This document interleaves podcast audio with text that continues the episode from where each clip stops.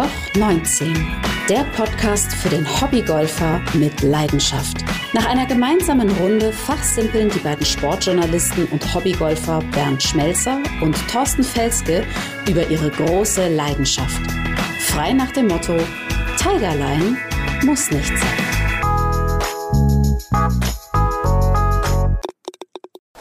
So, frohes neues Jahr, glaube ich, können wir erstmal allen wünschen. Es ist die Folge 14, unsere erste in 2024. Thorsten, ich begrüße dich. Wie bist du rüber gerutscht, geglitten?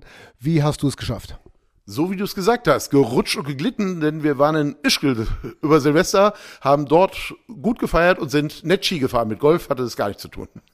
Ja, also erstmal entspannt, ein bisschen weniger ans Golf denken, wahrscheinlich mehr an Ski. Winter ist einfach so. Wann hast du das letzte Mal gespielt? Oh, das war vor Weihnachten, weil wir hatten ja hier einen ziemlichen Schneeeinbruch gehabt in München. Das war ja absolutes Chaos. Und da gab es noch einen schönen Tag und den hatte ich dann genutzt gehabt. Ich habe schon gar nicht mehr gespielt, muss ich ganz ehrlich sagen. Bin völlig raus. Ähm, aber ist ja egal. Also, wir freuen uns, dass ihr wieder dabei seid. Frohes neues Jahr. Bleibt gesund, ist das ganz Wichtige, glaube ich, was man sagen kann. Und vielen, vielen Dank nochmal für den Zuspruch, auch aus 2023. Ja, das war wirklich überragend gewesen und mein größtes Erlebnis war, ich bin ja nun bei der Bildzeitung, das ist ja nun auch bekannt, aber jetzt sprechen mich Leute an und sagen, dich kenne ich vom Podcast Loch 19 und da war ich echt überrascht. Heute geht es ums Thema Indoor. Und das ist ein ganz wichtiges Thema, wie wir in den letzten Wochen und Monaten gelernt haben. Ähm, ich habe auch Indoor erst immer so am Anfang gedacht, naja Gott, Indoor, ja, was soll ich denn bei Indoor machen? Aber mittlerweile habe ich auch über gewisse Veranstaltungen hinweg gelernt, Indoor ist lustig, Indoor kann Spaß machen. Und Thorsten, wie ist es bei dir? Du hast dich mit Indoor, glaube ich, auch in den letzten Monaten, fast Jahren auch schon angefreundet was ist angefreundet? Mein erstes Erlebnis Indoor war einfach überragend gewesen. Da muss ich jetzt so ein bisschen auf die Kacke hauen mal. Das war in Südkorea. Dort waren wir vor den Olympischen Spielen eingeladen. Dort oben, wo die Spiele waren, ist der Hund begraben normalerweise. Und dort war Indoor-Golf. Und dort sind wir dann mit mehreren Leuten hin, hatten öfter ein Bierglas als ein Schläger in der Hand, aber hatten wahnsinnig Spaß gehabt. Und dort habe ich das zum ersten Mal kennengelernt und es war ein Riesengaudi gewesen. Wie ist es in Südkorea? Ja, eigentlich wie hier. Also wenn du die Tür aufmachst, sieht's dann genauso aus wie hier Indoor. Also ist genauso vorne das Bild. Ich weiß nicht, ob es damals ein Trackman oder ein anderes Gerät war, keine Ahnung. Äh, genug Schläge hatten sie da und dann ballerst du drauf. Und wie gesagt, nette Theke im Hintergrund und das war besonders wichtig. Hat sich entwickelt. In Deutschland auch, muss man sagen. Also es gibt jetzt mehrere große Indoor-Anlagen. Auch das Thema Trackman wird heute bei uns vorkommen. Das ist ja auch ein ganz wichtiges Thema, wo wir auch der eine oder andere sagt, naja gut, Trackman brauche ich nicht. Aber es ist auch für den Freizeit, für den Hobbygolfer nicht zu unterschätzen, das Thema Trackman. Von daher äh, werden wir daher auch nochmal drüber reden. Also Indoor. Was gefällt dir am besten am Indoor-Golf? wie ich ja gerade schon sagte, äh, das Bier trinken dabei, was man jetzt auf dem Golfplatz nicht so reichlich macht. Da wird mal Fläche getrunken, das war es dann auch und das war da halt sehr feuchtfröhlich.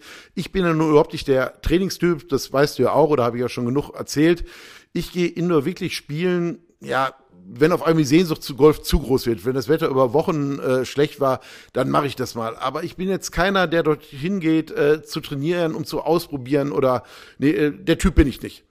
Wir hatten mal eine gemeinsame Einladung vom Bayerischen Golfverband. Das war in München bei einer neuen oder damals neuen Indoor-Golfanlage Seven Tees. Das hat mir sehr viel Spaß gemacht. Da haben auch so ein kleines Turnier gespielt. Ich habe zwar nicht verstanden, wie es ging, aber ich habe zumindest mitgespielt. Es war eigentlich fürchterlich aus Sicht des Scores, aber es war äh, von der Idee her war das super. Da bin ich so ein bisschen drauf gekommen.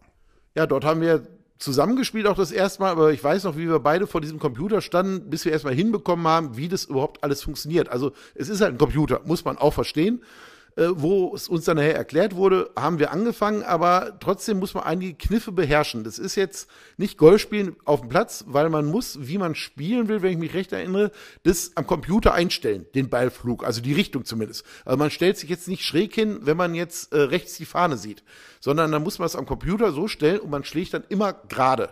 Und das ist so ein Ding, wo mir dann ein bisschen der Reiz fehlt, weil das ist ja spannend auf dem Golfplatz, schräg zu stehen, wie hol, äh, wie hole ich aus, wie, äh, ja, was muss ich alles beachten? Und da stehe ich halt vor einer Plastikmatte und ab praktisch fast immer den gleichen Schlag, es kommt nur auf die Weite an. Das fand ich auch sehr interessant. Ich habe, glaube ich, bis zum Ende des Turniers nicht verstanden, ob ich die Wand drehen muss sozusagen oder mich selbst. Ich habe es immer falsch gemacht, aber spektakulär kann das schon sein, weil man kann natürlich auf alle Plätze dieser Welt spielen. Natürlich, wer jetzt Spaß am Training hat, dafür ist es das Optimale, gerade im Winter, weil da kommt kann man zu jeder Zeit hingehen, weil da regnet es einfach nicht drin, da ist es nicht kalt drin, dort sind die gleichen Temperaturen. Dafür ist es super und man kann dort auch jeden Platz der Welt spielen. Äh, nicht jeden, aber ganz, ganz viele. Zum Beispiel Pebble Beach, dort war ich selber vor Ort gewesen, kostet 520 Dollar äh, und da muss man halt nur die Stunde bezahlen oder halt die zwei oder drei, die man dort spielen will, wesentlich günstiger und ist eine tolle Abwechslung dann.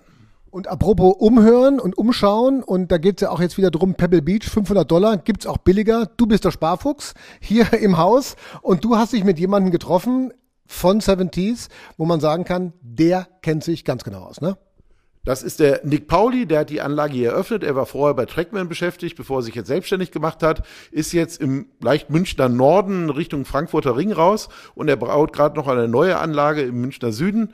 Und äh, was noch spektakulärer werden soll als die Anlage ist, wo wir jetzt waren, das ist ja jetzt nicht nur reines Golf, sondern dort ist auch eine riesen Theke drin mit einem großen Getränkeangebot. Man kann dort auch, wenn man will, glaube ich, essen. Aber das wird uns alles selber erzählen. Wir haben eine Indoor-Golfanlage mit sieben Boxen. Äh, wir möchten damit eigentlich einen Ort schaffen, wo Leute 365 Tage im Jahr trainieren und spielen können. Aber auch im Endeffekt einen Ort schaffen, wo Leute, die noch nie mit Golf in Berührung gekommen sind oder vielleicht auch Vorurteile haben wie Polohose, äh, Poloshirt und Khakihose, einfach mal den Schritt wagen, äh, vorbeizukommen. Weil es gibt zwar das, den Begriff Nicht-Golfer, aber es gibt zum Beispiel den Begriff Nicht-Bowler, gibt es nicht. Sondern jeder geht auch mal auf eine Bowlingbahn, wenn man gefragt wird. Und genau das wollen wir hier eigentlich schaffen. Bekommt man das dann hier auch beigebracht oder ist man auf sich alleine gestellt? Also wir machen jetzt nicht bei jedem eine, eine komplette Trainingseinheit, sondern was wir machen ist im Endeffekt bei Rechtshändern linke Hand oben, rechte unten und da ist die Leinwand und versucht den Ball ungefähr mittig hinzulegen. Ähm, es gibt Leute, die auch ein Pro dabei haben wollen, gerade kleine Gruppen oder sowas, aber grundsätzlich geht es hier wirklich einfach nur darum, einfach mal auf diesen Ball drauf zu hauen. Und ob das jetzt technisch so einwandfrei oder nicht ist, am Ende haben die meisten immer Spaß. Aber es geht jetzt nicht nur um Anfänger, sondern auch die, die es richtig können. Man kann auch bei dir richtig trainieren. Absolut. Also ich glaube, nirgendwo kann man sogar besser trainieren als hier, weil du hast halt ein Gerät äh, im, im, mit dem Trackman, der dir wirklich alles an Feedback gibt über deinen Schwung, das du benötigst eigentlich, beziehungsweise alle Parameter des Treffmoments dir wiedergibt und du somit einfach einen ganz anderen Ansatz hast, ähm, zu verstehen, warum macht denn der Ball genau das, was er macht und was passiert denn, wenn ich gefühlt etwas verändere? Verändert es die Schlägerkopfgeschwindigkeit, den Eintreffwinkel, Dinge, die vielleicht auch manchmal auf einer Range gefaked werden, ja, dass ich auf einmal einen Ball treffe. Ich habe aber eigentlich gar nichts anders gemacht, außer dass ich jetzt vielleicht ein kleines Mühe, der Ball irgendwie ein bisschen weiter oben im Gras lag zum Beispiel. Ähm, das kann man hier halt wirklich sehen und, und erfahren. Aber es geht ja jetzt nicht nur um Zahlen, sondern ich habe gesehen, hier kann man auch ganz viele verschiedene Golfplätze auf dieser Welt spielen, die auf der Leinwand praktisch übertragen werden. Das ist richtig. Also Trackman hat aktuell 280, es kommen wöchentlich ähm, mehr Plätze dazu. Das ist natürlich schon so ein bisschen das Leckerchen, dass man sagen kann, man kann hier mal eben Pebble Beach spielen, was normalerweise deutlich mehr Geld kosten würde. Ähm, oder andere Tour-Locations. Ähm, es ist aber auch so, dass natürlich durch diese Vielzahl an Plätzen den Leuten auch Möglichkeiten geboten werden, Plätze auf verschiedenste Art und Weisen einfach mal zu spielen, was sie vielleicht im Heimatclub auch nicht können. Dass du zum Beispiel sagst, ich spiele jetzt mal nur mit Eisen oder ich spiele mal nur mit der Hälfte des Sets oder ich spiele mal ohne Driver, mit Driver, wie auch immer. Man wird einfach viel mehr zum Experimentieren ähm, reingeholt und ähm, das eben halt auch von einer großen Vielzahl an, an Plätzen. Und wenn ich halt ein Golfer bin, der immer nur den Heimatplatz spielt, habe ich meinen Ablauf, meinen Rhythmus. Und mich daraus rauszubrechen, ähm, fällt vielen sehr schwer. Und hier werden sie einfach davor gestellt, weil hier ist halt kein 0815 Platz, sage ich jetzt mal, drin, sondern hier sind halt wirklich die Top-Plätze drin, beziehungsweise dann halt auch sehr bekannte Plätze. Und dann wird man dazu gezwungen, mal ein bisschen anders zu spielen und dann auch nochmal sein Spiel auf eine andere Art und Weise zu entdecken.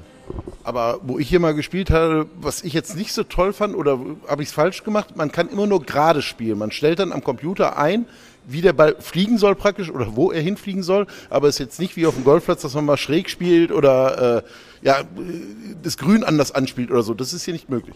Ähm, doch, ist schon möglich. Ähm, falsch den Ball immer gerade starten zu lassen, weiß ich jetzt nicht, ob ich das unterschreiben würde.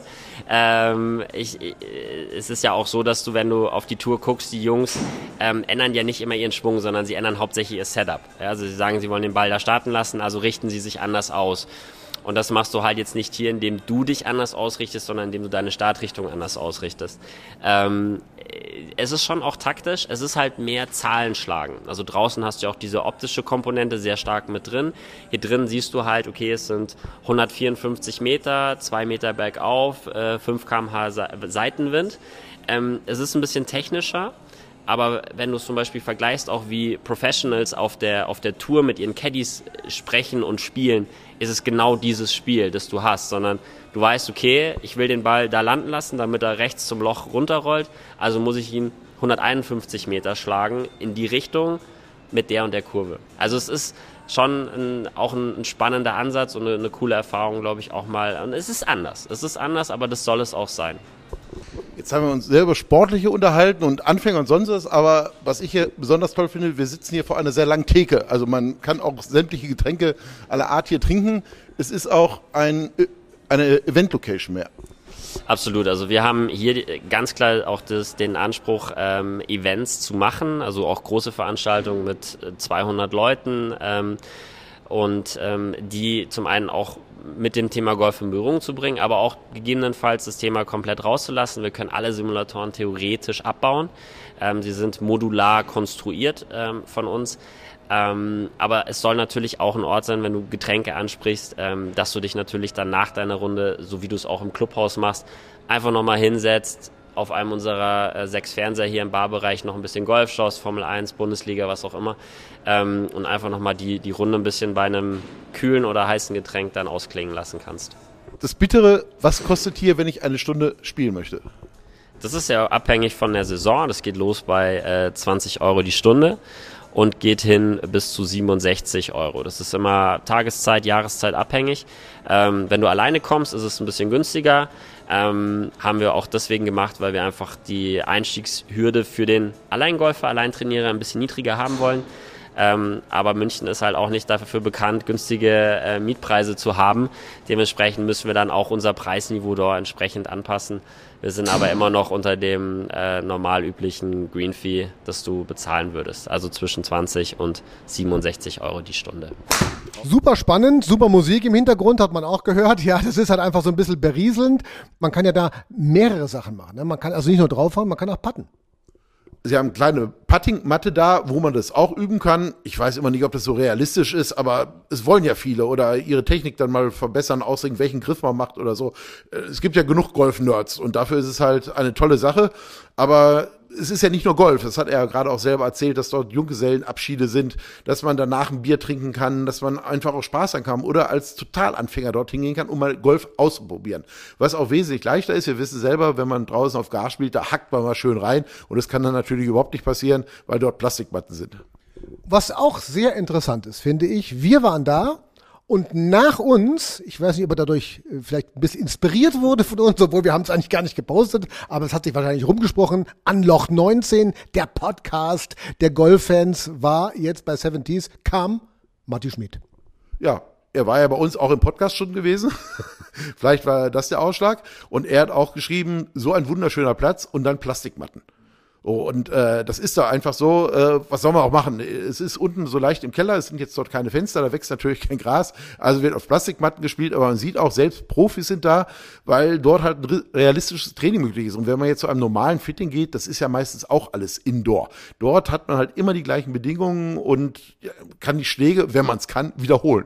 Jetzt sind wir nochmal beim Thema Indoor und beim Thema Trackman. Also das ist ja auch eine Geschichte, dieses Gerät, was im Endeffekt dann genau misst, deine Flugkurve, deine Länge, den Spin, äh, die Schlagvarianten, ob die Fläche offen ist oder zu und so weiter und so fort. Man hat ganz viele Daten und viele sagen, also dieser Trackman ist etwas, was dem Hobbygolfer genauso helfen kann wie dem Profi. Wie stehst du zum Thema Trackman? Würdest du, wenn du auf die Runde gehst, jetzt mal eben einen schnellen Trackman aufstellen, um zu gucken, was habe ich gerade für eine Spin Rate oder was ist für eine, für eine Länge, wie weit ich komme, Carry und so weiter und so fort. Ist das für dich was oder sagst du, pff, löschen?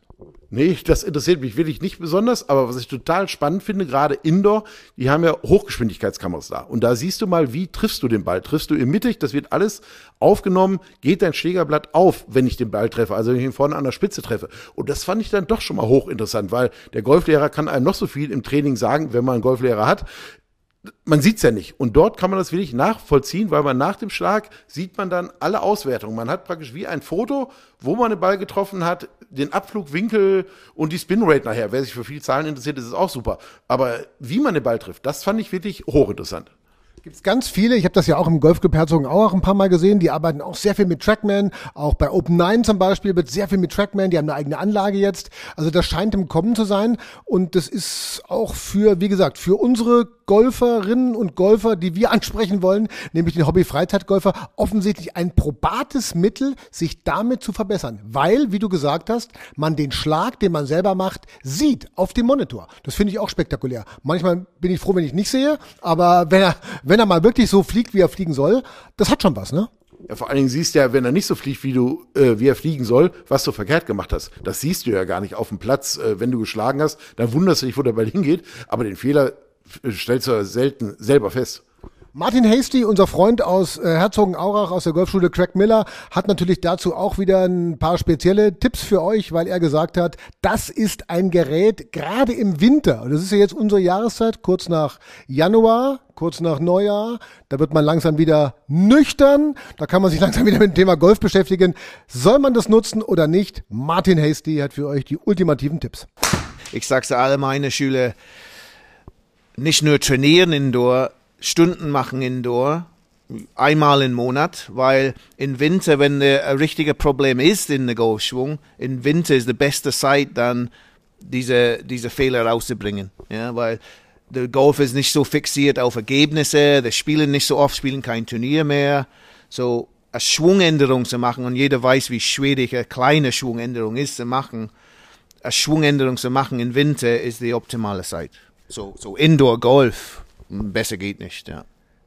Du sagst, äh, Schwungänderung trainieren im Winter einmal im Monat, einmal in der Woche, zweimal im Monat. Was ist so ich ungefähr? Würde, sorry, ich würde sagen, wenn du realistisch bist und, und du willst eine, eine richtige Änderung machen in dein Ghost, du musst zweimal in der Woche Trainerstunden machen natürlich, wo ein Trainer kann den Schwung der Entwicklung ein bisschen kontrollieren, aber zweimal in der Woche ist sehr wichtig, ja.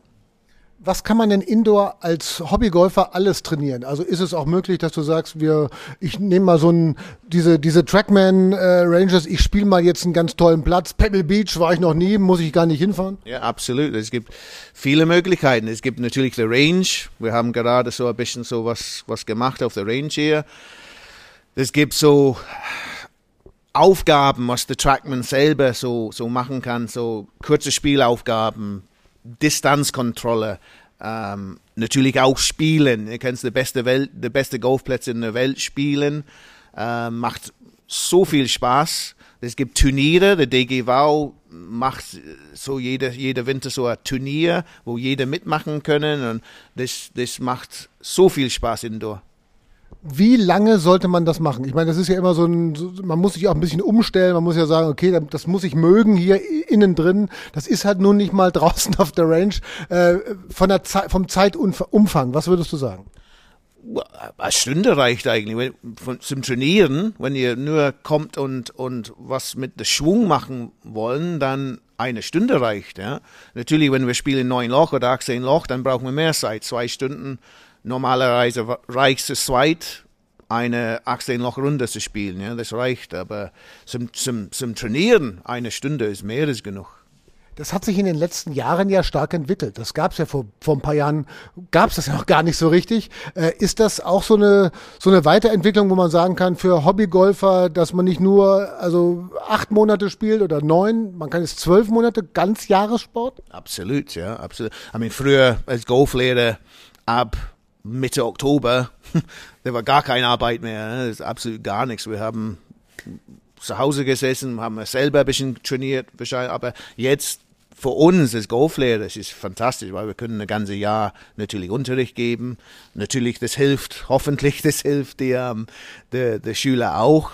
Aber für normale Hobbygolfer vier Monate auszusetzen, so die Winterperiode, ja, das ist eigentlich ein Desaster weil, weil die Fehler bleiben drin, du kannst deinen Schwung nicht richtig ändern und einfach durch die Winter, die Wintersaison dabei zu bleiben, ist sehr wichtig, ja. Also vielen Dank auch an den Martin, dass er sich immer wieder Zeit nimmt für uns, weil das sind, glaube ich, gerade für den Hobby-Freizeitgolfer sind das sehr wichtige, wertvolle Tipps, die er uns da gibt. Und das Thema Indoor haben wir damit, glaube ich, ausführlich besprochen. Es ist wichtiger, als man denkt im ersten Moment und es wird immer häufiger in Anspruch genommen. Ja, und wenn man jetzt hier in München zu Hause ist, hat man Zeit. Das Nette ist auch, bei Nick kann man vorbeifahren und einfach nur was trinken und einfach mal gucken. Er hat dort auch viele Bildschirme, wo man Golf gucken kann. Also wo die Golfwettbewerbe PGA, äh, DP Tour übertragen werden und sich auch einfach mal so einen netten Abend machen. Man muss jetzt nicht nur zum Golfspielen hinkommen und das ist ja auch mal was Nettes, weil eine net andere nette Kneipe. Und das ist auch nochmal das Thema Trackman, weil du gesagt hast, da kann man das Golf ja auch im Fernsehen schauen bei ihm. Da sieht man ja auch, wenn die abschlagen, die Profis auf der PGA Tour, da werden dir die Flugkurven auch gleich angezeigt. Carry, die Länge wird angezeigt, wo landet der Ball. Das ist ja nichts anderes wie ein Trackman-Score. Das ist genau, das steht ja auch immer da drin, wer der Sponsor ist. Es gibt ja jetzt nicht nur Trackman, muss man sagen. Ich kenne jetzt nicht die anderen Firmen, die ich jetzt hier aufzählen könnte. Aber äh, da steht ja immer, wer dieses misst und wie das im Fernsehen angezeigt wird. Jetzt hattest du, muss man auch nochmal darauf hinweisen, weil wir jetzt schon so ganz leicht auf die nächste Folge schauen, in 14 Tagen dann. Jetzt hattest du eine Einladung, Thorsten. Da muss ich sagen, da war ich fast ein bisschen neidisch. Und ich frage mich bis heute, warum bin ich dann nicht eingeladen worden? Die Frage kann ich dir nicht beantworten. Auf jeden Fall hast du was verpasst. Ich hatte eine Einladung von HIO Fitting. Die sind umgezogen und haben jetzt das größte Fittingstudio Europas. Und das war wirklich hochinteressant, was dort abgeht. Ich möchte gar nicht länger in deine Augen schauen, weil sie strahlen jetzt, sie lächeln. Kann ich das alles sagen, weil ich eben hier gegenüber sitze ja, und er grinst verschmitzt. Ich glaube, du hast da für die Folge für die nächste Folge, für die Folge 15, hast du da, glaube ich, einiges mitgebracht. Genau, ich hatte die große äh, Ehre und Möglichkeit, dort selber einen Schläger zu bauen, natürlich unter Anweisung. Alleine hätte ich es natürlich nicht hinbekommen. Und darüber werde ich erzählen. Es war wirklich hochinteressant und spannende Sachen dabei, die für mich wirklich neu waren. Bin sehr gespannt, weil ich konnte mir jetzt ehrlich gesagt auch nicht vorstellen, dass du selber einen Schläger bauen kannst. So einen geschickten Eindruck, weiß ich nicht. Ob du den machst, hast du früher viel mit Lego gespielt? Äh, weniger, aber kommt jetzt auch gar nicht so darauf an. Es sind Maschinen im Spiel. Äh, okay, ein bisschen Hände braucht auch. Da ist mir natürlich auch geholfen worden. Also jetzt zu sagen, ich habe den Schläger komplett alleine gebaut, ist nicht wahr. Aber wie gesagt, ich werde davon erzählen und immer daran denken, Tigerline muss nicht sein.